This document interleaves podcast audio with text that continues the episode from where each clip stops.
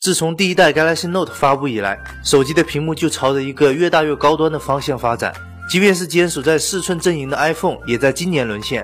根据 Apple Insider 的报道，苹果明年有可能会发布三款新 iPhone，除了两款 iPhone 六的升级版，还将会推出一款四寸屏幕的 iPhone 6s mini，而这款产品的定位将是 iPhone 5C 的替代品。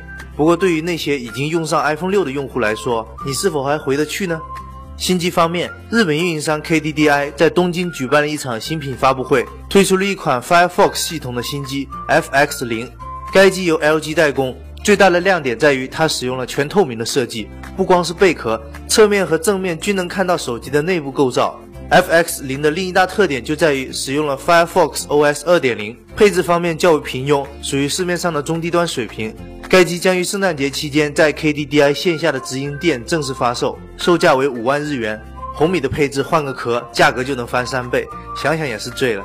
依靠工艺和设计溢价的厂商自然少不了 HTC，他们即将到来的新旗舰 HIMA 再次被曝光，这一次是更加详尽的配置，而曝光这些参数的人依旧是 UpLeaks。可以看到，虽然黑马依然会使用五英寸幺零八零 P 屏幕，但机身的整体尺寸有所缩减，电池容量也将增加到两千八百四十毫安时，而之前一直被吐槽的摄像头则会换成两千零七十万。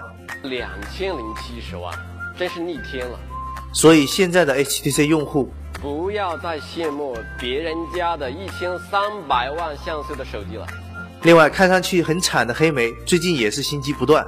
在推出了 Passport 和 Classic 之后，又有一款名为 Real 的新机被曝光。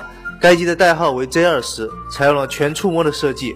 别的不说，我们来评价一下这个外观吧。硬件方面，三星发布了业内首个 4GB LPDDR4 的移动内存。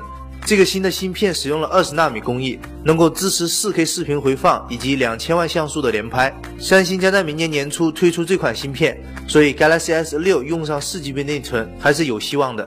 最后来看看国内的消息，工信部目前已经批准了中国电信使用 Band 一来开展 FDD LTE 业务，这也意味着中国电信终于能够部署国际上最常见的 FDD 频段了。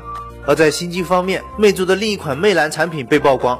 消息表示，由于幺零八零 P 屏幕供应的问题，导致四点七英寸的魅蓝推迟发布。不过，预计在下个月我们就能见到这款产品。